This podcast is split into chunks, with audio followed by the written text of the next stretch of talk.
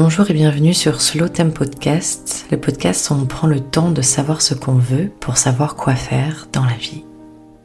Si tu es dans ta vingtaine et que tu cherches ta voie, te remets constamment en question ou hésites entre plusieurs options, tu es au bon endroit. Dans ce podcast, je te partagerai des conseils, des ressources et des outils qui m'ont aidé quand je suis moi-même passée par là. Alors, pose-toi 10 minutes avec moi, fais-toi un thé ou va marcher. Attends, je vais la fenêtre pour que tu entends les oiseaux chanter. Parfait, on peut commencer. Dans l'épisode dernier, on a parlé de la crise de la vingtaine et d'un réel problème qui se cachait derrière elle, celui de rester bloqué devant une multitude de choix.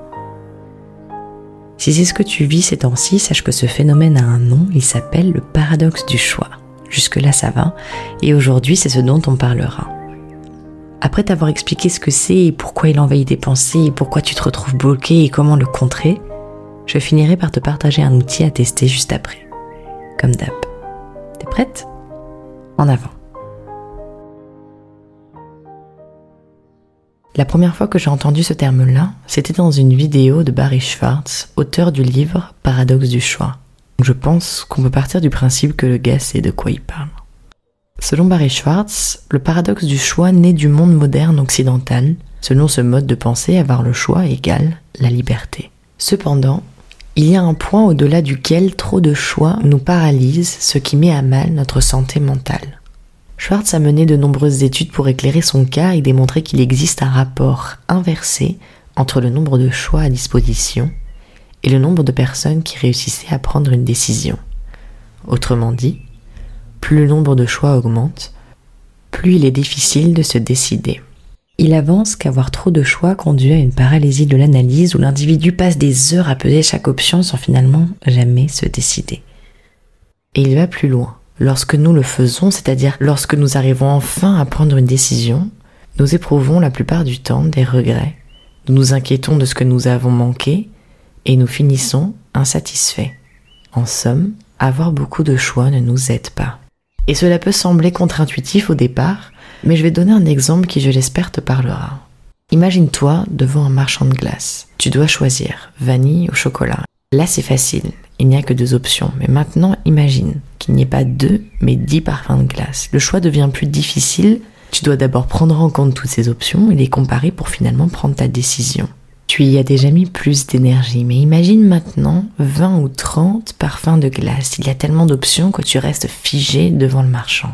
Faire ce choix va te coûter mentalement, et ça pour quatre raisons. Premièrement, le regret en anticipé. Sans même savoir où ton cœur balance, tu auras peur de te planter. Que se passe-t-il si je choisis celle à la pistache et que je réalise ensuite que j'aurais préféré celle au chocolat? Deuxièmement, choisir, c'est aussi renoncer. Ça s'appelle le coût de l'opportunité. Si je choisis celle à la vanille, dans ce cas-là, je dois dire adieu à celle au chocolat. Troisièmement, les attentes sont d'autant plus élevées. Avec autant d'options, c'est obligé de trouver un truc qui soit parfait. Parfum pistache, j'ai toujours voulu l'essayer en plus. Aujourd'hui, j'en ai l'opportunité. Je la saisis. Hum, c'est pas aussi bon que je l'avais imaginé. Et enfin, quatrièmement, si du choix nous ne sommes pas satisfaits, nous serons les seuls à blâmer. On m'a donné toutes ces possibilités et moi j'ai gâché cette opportunité. Ce qui s'applique aux glaces ici s'applique aussi à chacune des décisions de ta vie. Aujourd'hui, nous nous mettons la pression nous-mêmes pour choisir la meilleure option tout en redoutant de prendre la mauvaise décision et dépensons notre énergie dans tout un tas de choix sans importance plutôt que dans des décisions significatives. Quel film mater sur Netflix versus quel genre de personne je veux devenir? Quoi commander sur Uber Eats versus qu'est-ce que je veux faire de ma vie? Aujourd'hui, nous passons plus de temps et d'énergie à nous demander à quoi notre vie aurait ressemblé en ayant choisi l'option B, alors que ruminer, on le sait, ne va strictement rien y changer.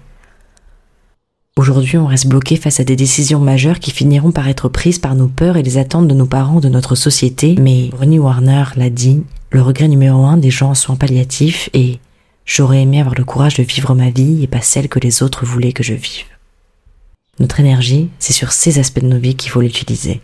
Tu n'es pas en train de te poser trop de questions, tu es bloqué devant un tas d'options qui te dépassent pour le moment. Ce paradoxe, on peut le contrer. Il existe des solutions et l'auteur en propose plusieurs. Réduire son nombre de choix et poser à plat ses options, des options claires et bien définies. Réduire son temps de distraction pour des moments introspectifs où on s'intéresse à soi plus qu'aux autres et ce qu'ils ont à dire sur notre vie. Nous sommes plus à même de prendre une décision de manière rationnelle et cohérente quand elle est réfléchie. Alors il faut prendre le temps, réfléchir à tes valeurs, tes priorités, tes goûts, tes préférences, afin de mettre toutes les chances de ton côté. Enfin, l'auteur nous incite à accepter l'incertitude et l'imperfection de nos choix. Nous devons nous rappeler que le choix parfait n'existe pas. Nous ne pouvons en somme jamais tout avoir. Nous devons apprendre à faire des choix conscients qui reflètent qui on est vraiment. Et ça tombe bien sur ce podcast et ce que tu fais maintenant et je pense que c'est le bon moment pour enchaîner sur l'exo du jour. On reprend, je rembobine d'un cran. Ce paradoxe, on peut le contrer. Il existe des solutions et l'auteur en propose plusieurs. Poser à plat ses options, des options claires et bien définies. Ok, c'est parti. Dans ta vie en ce moment, tu es à un embranchement. Un embranchement de chemin, ça part dans tous les sens. Visualise cet embranchement et pose à plat ces trois choses. Petit 1, Qu'y a-t-il marqué sur les différents panneaux de direction? Sois le plus précis possible. Petit 2. À quoi ressemble le chemin pour arriver à destination? Est-il compliqué à grimper Mais surtout, ce chemin te donne-t-il envie malgré sa difficulté? Petit 3. Que vois-tu au sommet?